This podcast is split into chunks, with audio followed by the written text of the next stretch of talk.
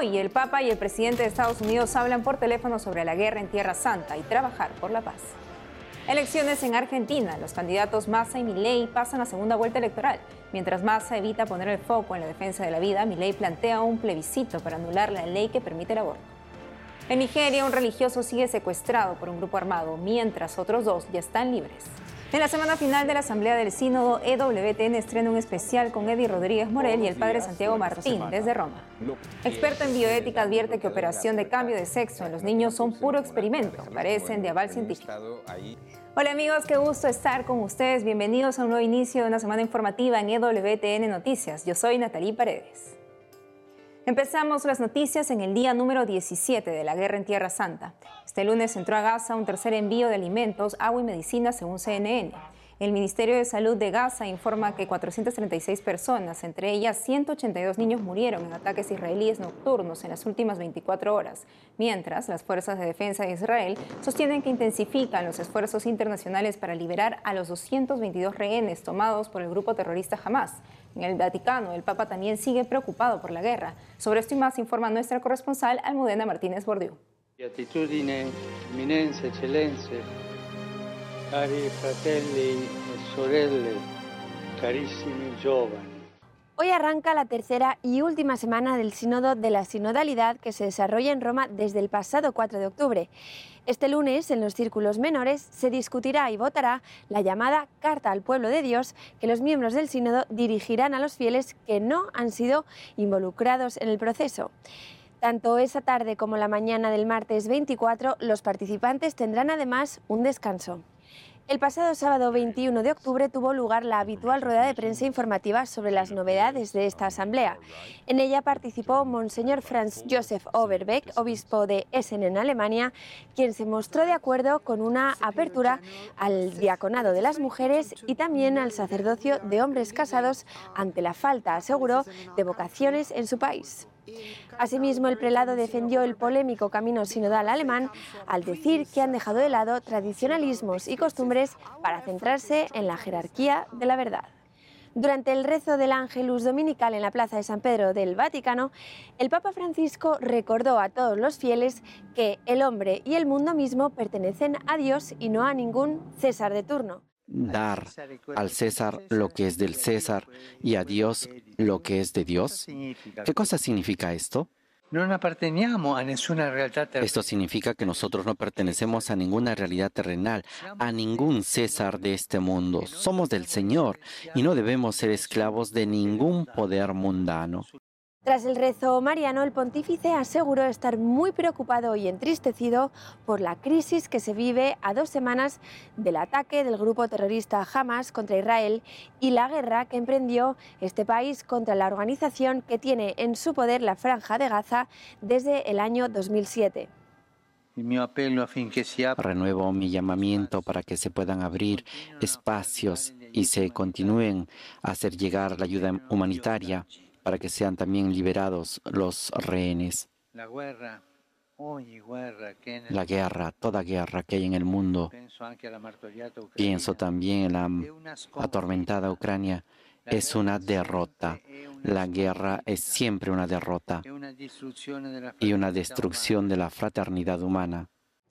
En la tarde del domingo, el Papa Francisco y el presidente de Estados Unidos, Joe Biden, conversaron por teléfono sobre este conflicto y sobre la necesidad de trabajar por la paz. Fue el Papa Francisco quien manifestó su voluntad de, hablar con el presidente ante la guerra que desde el 7 de octubre azota Tierra Santa. Durante la conversación, que duró alrededor de 20 minutos, dialogaron acerca de los conflictos en el mundo y especialmente sobre la situación de Tierra Santa destacando la necesidad de identificar caminos hacia la paz. Asimismo, Joe Biden condenó el bárbaro ataque de Hamas contra los civiles israelíes y afirmó la necesidad de proteger a los civiles en Gaza. En Roma, Almudena Martínez Bordiú, EWTN Noticias. En el Vaticano está Eddie Rodríguez Morel. Hoy se estrena el especial del Sínodo en EWTN bajo su conducción junto al padre Santiago Martín. Adelante, Eddie. Hola Natalie, aquí estoy, como ven, a mis espaldas, la Basílica de San Pedro construida sobre la tumba del apóstol Pedro. Y como Pablo y Pedro se ayudan en esta misión de ser fieles al Evangelio, queremos también cooperar con la iglesia en este momento para que sea una nueva página de fidelidad en la misión de la iglesia. Hoy día estaré con el padre Santiago Martín, con él estaremos comentando todos los días durante esta semana lo que se dé en las discusiones y en las conclusiones de la asamblea, del sínodo, sobre la sinodalidad. Hoy estaremos también entrevistando a Monseñor Milton Trócoli Cebedio, es obispo de Maldonado, Punta del Este, en Minas, Uruguay, él es participante del sínodo. También tendremos en el set al padre Juan Jorge Vitón Arellano, él es prefecto de estudios del Pío Latino, una casa para sacerdotes que vienen a estudiar a Roma. Es impresionante ver todo el trabajo que se está dando en torno a la transmisión de WTN en varios idiomas, justamente en inglés, en español, en alemán y también otros participantes que darán su perspectiva del sínodo desde Roma. Y queremos justamente estar muy unidos en oración y en información verídica según el criterio que caracteriza WTN. Un criterio que nos ayuda a todos a poder vivir esos momentos fuertes de la historia de la Iglesia, siendo fieles a la misión que nos da el Señor a todos nosotros. Esperamos que puedan ustedes todos nuestros televidentes disfrutar mucho de esas transmisiones especiales en las que está entrando muchísimo trabajo de parte de un gran equipo acá en WTN Roma. Hasta mañana. Gracias, Eddie. A muchos católicos les preocupa que el sínodo ya tenga preparado un final con cambios en la doctrina. Nuestro corresponsal Conflint responde a esta angustia en su detallado reporte del cierre de la segunda semana del sínodo de la sinodalidad. Veamos. Mientras los participantes del sínodo trabajaban en la fase final de la reunión de este año, la sesión del último viernes 20 de octubre se abrió con música. Una lectura del Evangelio y un mensaje del Papa Francisco.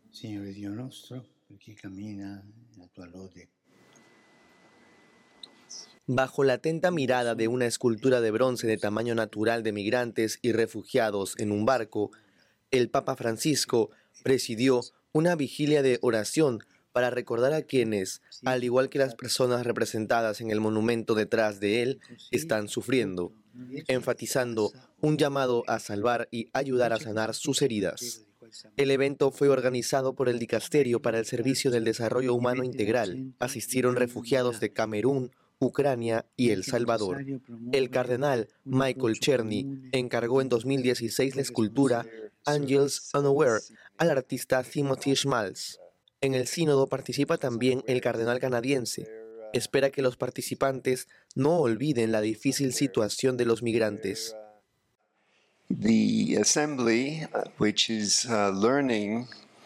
La Asamblea Sinodal que está aprendiendo a caminar juntos como iglesia simbolizará efectivamente caminar junto con algunas de las personas más vulnerables de nuestro planeta, es decir, aquellos que huyen, aquellos que se ven obligados a desplazarse, aquellos a quienes llamamos migrantes y refugiados. A muchos católicos, especialmente en Estados Unidos, les preocupa que el sínodo tenga un resultado predeterminado con una agenda progresista para cambiar la enseñanza y la gobernanza de la Iglesia. Esa preocupación fue presentada al obispo Daniel Flores de Brownsville, Texas. Así es como respondió. No tengo preocupación por eso, no veo una conspiración. Simplemente he escuchado conversaciones honestas, sinceras, fieles, caritativas, bajo, digamos, subtutela Petri, bajo el cuidado de Pedro. No es una amenaza para la fe. Durante el sínodo se ha hablado mucho del Instrumentum Laboris o documento de trabajo del sínodo. El cardenal Luis Rafael Saco, patriarca de Bagdad, explicó a EW Noticias su significado e intención.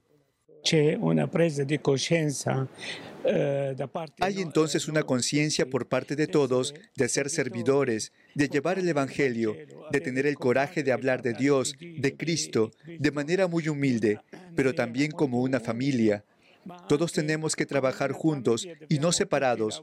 Por eso, este concepto de autoridad tiene que ser paternal y también de cercanía, de apoyo.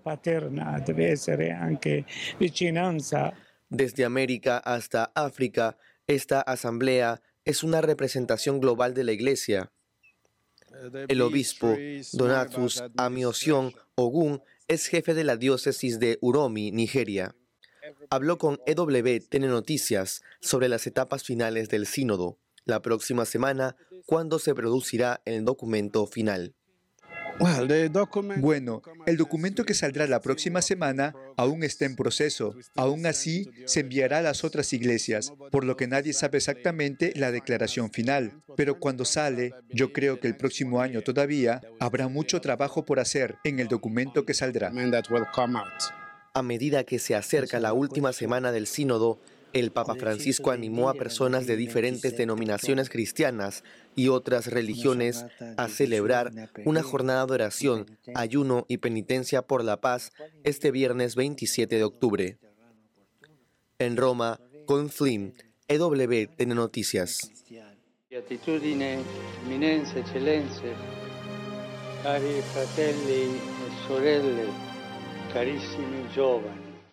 Más del 77% de los argentinos acudieron a votar en las elecciones presidenciales del domingo último. Los obispos en reciente mensaje previo a las elecciones animaron a no dejar de votar. Sobre los candidatos que pasan a segunda vuelta y otras noticias, informa nuestro corresponsal Matías Boca. Finalmente, el candidato por Unión por la Patria, Sergio Massa, y Javier Milei de La Libertad Avanza irán a un balotaje el próximo 19 de noviembre para definir quién será el próximo presidente de la nación. Cabe destacar que durante este tiempo Massa evitó poner el foco en la defensa de la vida. Hasta el momento no se ha expresado públicamente evitando conflictuar y comprometerse ante temas sensibles. Por su parte, Milley pone el aborto en tema de debate. Habla de la posibilidad de un plebiscito para anular la ley. Entre otra información, se realizó el sexto Congreso Misionero Nacional en la diócesis de San Luis. En la provincia de San Luis se desarrolló el Congreso Misionero Nacional bajo el lema Argentina con la fuerza del Espíritu, testigos de Cristo. La temática giró en torno al texto bíblico y a la exhortación apostólica Evangelii Gaudium, recibirás la fuerza del Espíritu Santo que vendrá sobre ustedes y serán mis testigos hasta los confines de la tierra. Cabe destacar que el objetivo de este encuentro fue representar la dimensión misionera de la Iglesia en la República Argentina, renovando el compromiso con la misión adyentes, animar la conciencia y convocar y fortalecer el servicio de los equipos de animación misionera de las distintas diócesis. Mil congresistas se han dado cita, han dicho sí a este encuentro representando a sus diócesis.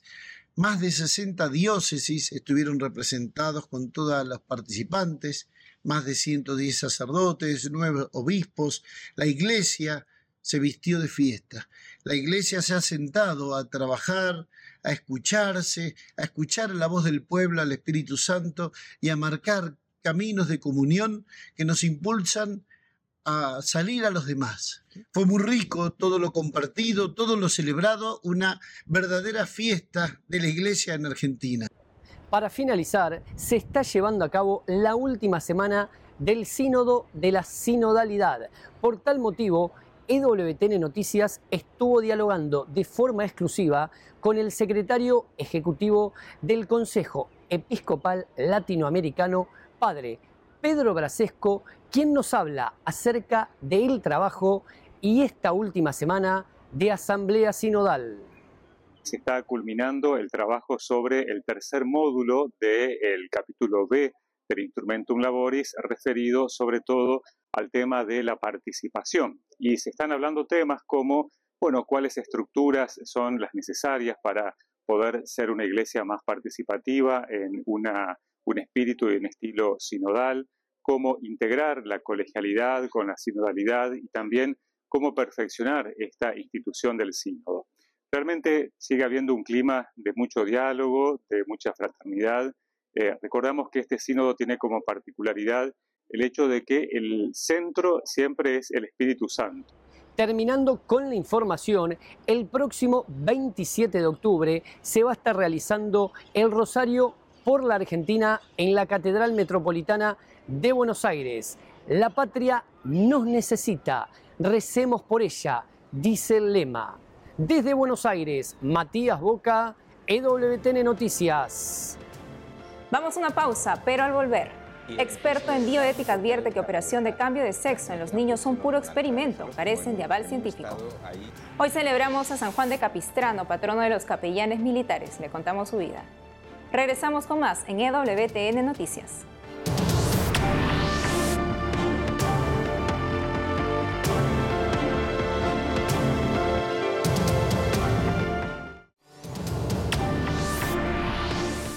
Seguimos con noticias desde Nigeria. Dos monjes benedictinos fueron liberados la mañana del domingo 22 de octubre. Se trata del hermano Anthony S. y el hermano Peter Olarewahu, pero otro monje sigue en cautiverio. El pasado 17 de octubre, los pastores Fulani, un grupo armado, atacaron el monasterio benedictino en Eruku, al suroeste del país, y se llevaron a los tres religiosos. Según ayuda a la iglesia necesitada, la mayoría de los Fulani son musulmanes. Durante años viven enfrentados con las tribus indígenas locales, en especial con agricultores cristianos a causa de las tierras. En entrevista con Asia África, el administrador apostólico de la diócesis de Loring, jurisdicción del monasterio, pide oraciones por la liberación del hermano Goodwin S., quien sigue de rey. La siguiente es una alerta a los padres de familia ante los desconcertantes casos de niños cuyos padres acceden a su pedido de cambiar de sexo. En forma increíble, esta situación es legal en España y en determinados lugares de los Estados Unidos.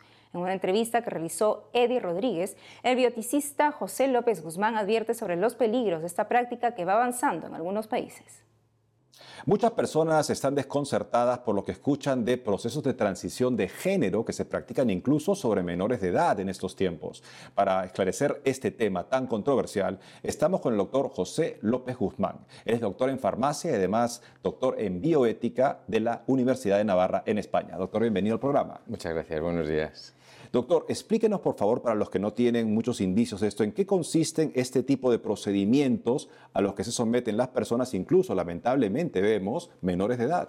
Sí, estos procesos eh, suelen comenzar con, eh, cuestiones hormonales, con fármacos, y, eh, sobre todo en niños pequeños, está hablando, y dice incluso en niños, niños de 4, 6, 8 años, y entonces se les da unos bloqueadores de la pubertad para que no tengan producción hormonal, para dejarlos como en un estado ahí latente hasta que llegue un poquito más adelante y así no eh, se configuren rasgos, por ejemplo, si quieres que sea un niño que vaya a pasar a niña, eh, al cortarle las hormonas, pues le sale menos expresión masculina, etcétera, favoreces. Después, en la adolescencia o, o final de la pubertad, le das hormonas cruzadas, es decir, hormonas contrarias a las que tú tienes en tu cuerpo. Si eres un hombre y tienes testosterona, pues te damos estrógenos para darte las contrarias. Y hay que saber que esas hormonas van a ser para toda la vida porque esto no, tú no cambias de sexo, cambias de apariencia, etc. Entonces esas hormonas, en el momento que dejas de darlas, vuelves atrás. Y después ya, eh, el tercer paso es el quirúrgico, en las amputaciones, y, o sea, que es un proceso bastante agresivo.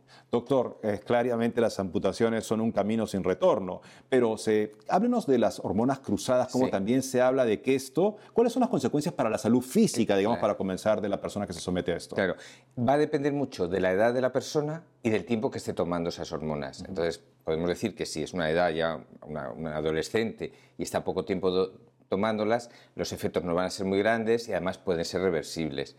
Eh, esto que estamos hablando de empezar ya con un niño pequeño a darle las, los bloqueadores, las hormonas cruzadas, etcétera, pues le vas a hacer que tenga ya problemas después de esterilidad, aparte de otros. Por ejemplo, hay uno que ya está muy claro y muy demostrado, que se quedan pequeñitos. Claro, al, al, interferir en las hormonas, hay que darles hormonas del crecimiento para que puedan crecer. Es decir, son intervenciones, ya digo, que yo creo que nos tenemos que quedar ese mensaje, porque a veces en la televisión todo parece que es una cosa casi inocua y como tomar eh, algo que no tiene muchos efectos y no, es una cuestión muy agresiva para, para los cuerpos. ¿no? Doctor, vemos ahorita, por ejemplo, como dos actitudes ante este tema. Vemos algunos países, por ejemplo Inglaterra, donde se toman medidas incluso para restringir este tipo de procedimientos, y otros países que hemos llegado tarde, por así decirlo, a esta moda, en los que se pronuncia como se manifiesta como si fuera un derecho humano fundamental que hay que facilitar a toda edad. ¿Podría hablarnos un poquito de esta divergencia? Bueno, esa divergencia es que lo que está pasando es que han habido países que han ido por delante. Eh, eh, el Reino Unido, los países nórdicos, han, ido, han empezado estos tratamientos mucho antes y están teniendo ahora las consecuencias.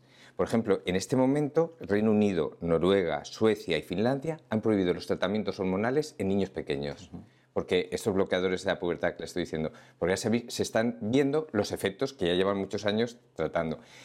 Lo que es raro es que otros países que vamos por detrás sigamos ahora la misma rueda y no nos demos cuenta de lo que está pasando, porque estamos hablando de salud, de seguridad, de, muchas cosas. ¿no? Ese es un poquito lo que llama la atención. Una ceguera ideológica que sacrifica a los niños, para comenzar también en este, este tema tan... La palabra la ha dicho muy bien, ceguera ideológica, porque es. pura ideología. Esto no es eh, realmente, eh, no tiene un aval eh, científico, etcétera, que estemos haciendo las cosas bien. No, no, porque incluso se ha empezado a, a legislar y todo antes de tener estudios. Así es. Porque los tratamientos, eh, eso es otra cosa que a veces no se dice, y lo digo que es bueno para países como que vamos un poquito más detrás, ¿no? Eh, los tratamientos son todos experimentales. Estos tratamientos que se dan a todas las personas eh, que quieren resignación de género no se han hecho ensayos clínicos con ellos, son tratamientos experimentales. Por eso ha pasado que, en estos países que ya llevan más tiempo se están viendo esos efectos, porque como no hubo los, los estudios que tenían que haber habido, ahora nos damos cuenta de lo que está pasando. Recuerdo esta recopilación, esta revisión de unos 500 estudios que hizo el doctor McHugh, publicado en este, hace unos años, en la que justamente advertía sobre el hecho de que, como psiquiatra, su principal preocupación es no causar sufrimiento a las personas y cuando ve un estilo de vida, un tipo de opción, digamos, como se maneja el término que es equívoco, ¿no? De orientación sexual, que tiene un pronóstico tan complicado y con tanto mm. sufrimiento, habría que estar muy seguro antes de embarcar a las personas en eso y sin embargo se está creando un tipo de experimento social en las escuelas para fijar un tipo de desorientación que normalmente es superada por la mayoría de los jovencitos, lo mm. superan automáticamente, espontáneamente, se está creando un, un ambiente que fija este tipo de orientación de manera que lo que podemos esperar son sufrimiento, sufrimiento y incidencias de una serie de enfermedades mentales este, para estos jovencitos. Y él justamente lo que dice es que tendríamos que hacer muchos estudios para determinar cuáles son las consecuencias antes de pretender experimentar sobre la juventud. Primero estudiar ver las alternativas y ver lo que hay. En este momento es tan llamativo que nosotros tengamos legislaciones directas. En España, por ejemplo, cualquier niño que en este momento vaya al colegio y diga yo me siento de otro sexo, entra directamente en programas ya dirigidos todos a darlo. No hay otra alternativa. ¿El diagnóstico cuál es? Que él diga que es de otro sexo. ¿Ustedes creen que un niño de 4 o de 5 años sabe lo que es el sexo masculino o femenino, qué es lo que le supone esos tratamientos de... Eh, segundo, no sabemos la teología, es que no se ha estudiado, no sabemos realmente si hay transexuales, quién es transexual, quién no es transexual, porque no sabemos.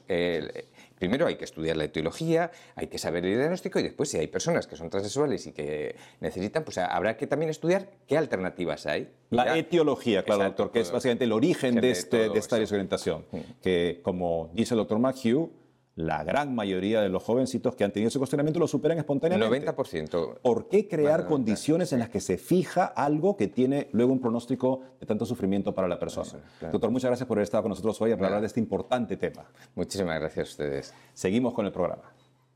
Cada 23 de octubre la iglesia recuerda a San Juan de Capistrano, fraile franciscano misionero, predicador y defensor de la fe.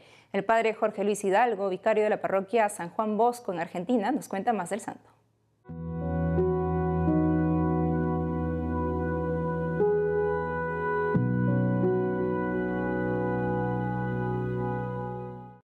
Los siglos XIV y XV vivió San Juan de Capistrano, un fraile franciscano, amigo de San Francisco, San Bernardino de Siena, en el cual nosotros conmemoramos especialmente como patrono de los capellanes militares, es decir, aquellos sacerdotes que, castrenses que se dedican a acompañar a los soldados en las batallas.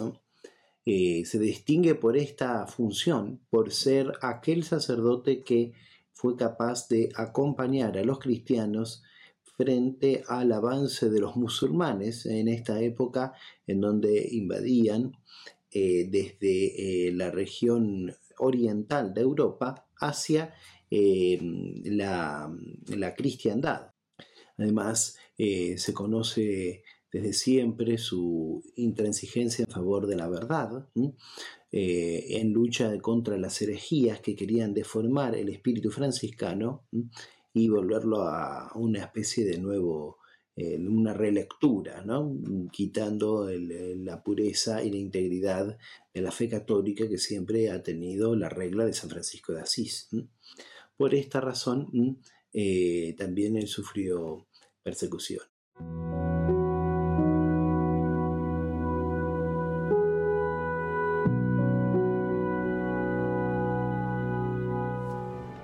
Amigos, hemos llegado al final del programa. Gracias por haber estado con nosotros. No dejen de seguirnos en nuestras redes sociales y en wtnnoticias.com.